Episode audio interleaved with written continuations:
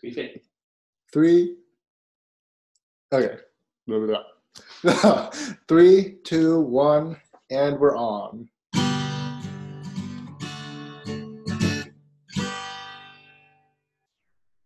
Hello, everyone. Welcome to Bedtime English. 大家好，欢迎收听睡前英语，我是我 JJ。是 Benji。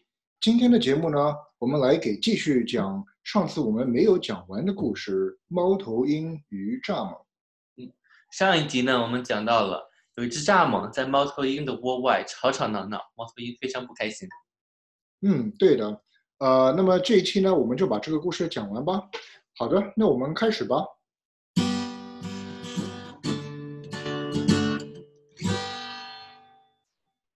But the grasshopper answered arrogantly that he had as much right to his place in the sun as the owl had to her place in the old oak. 蚱蜢傲慢地回答说：“它有自己的权利在太阳下晒，就如猫头鹰有权利在自己的橡树里睡觉。 Then he struck up a louder and still more rasping tune. ”说罢，蚱蜢开始叫得比以前更响、更吵了。 The wise old owl knew quite well that it would do no good to argue with the grasshopper, nor with anybody else for that matter. 明智的老头鹰非常清楚，与蚱蜢争吵无济于事。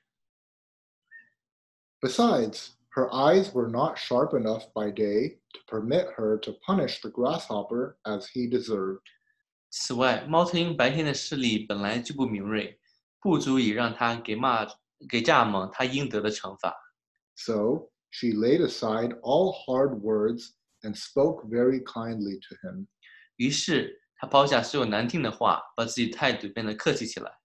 Well, sir, she said, if I must stay awake, I am going to settle right down to enjoy your singing. 好吧，猫头鹰说：“如果我一定得醒着的话，我得安顿下来，好好享受你的你的歌曲。 Now that I think of it, I have a wonderful wine here. 现在想来，我这儿还有美酒， Please come up and taste this delicious drink with me. 请上来与我共同品尝这美味佳肴吧。” The foolish grasshopper was taken in by the owl's flattering words. 愚蠢的蚱蜢被猫头鹰的马屁拍得不知东南西北。 Up he jumped to the owl's den, but as soon as he was near enough, so the old owl could see him clearly, she pounced upon him and ate him. 它跳到猫头鹰的巢穴里，可是它一旦靠近，足够让猫头鹰看清楚它的距离，猫头鹰便扑上去，一口把蚱蜢吃了。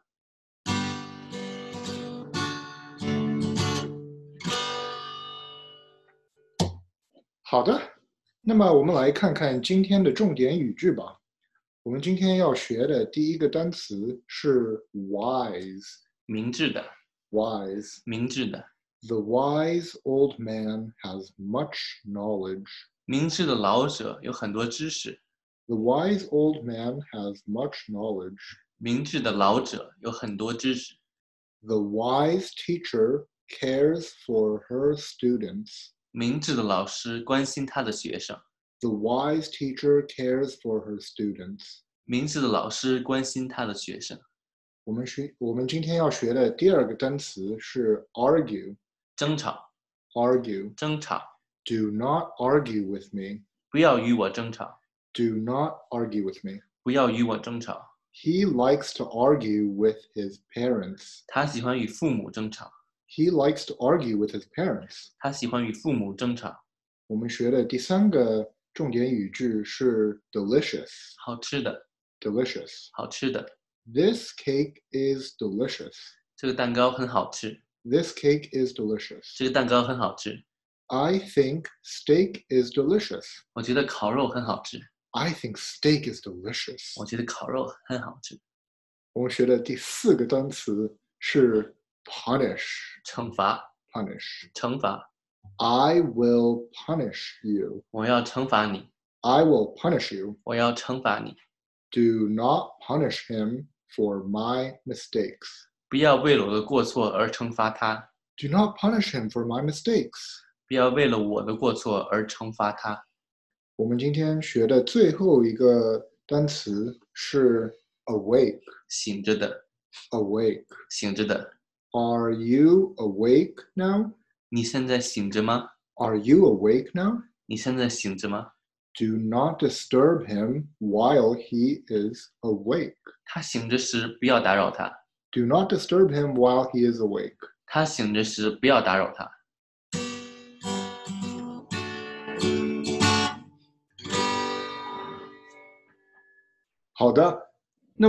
好的，那么今天我们就讲到这里吧。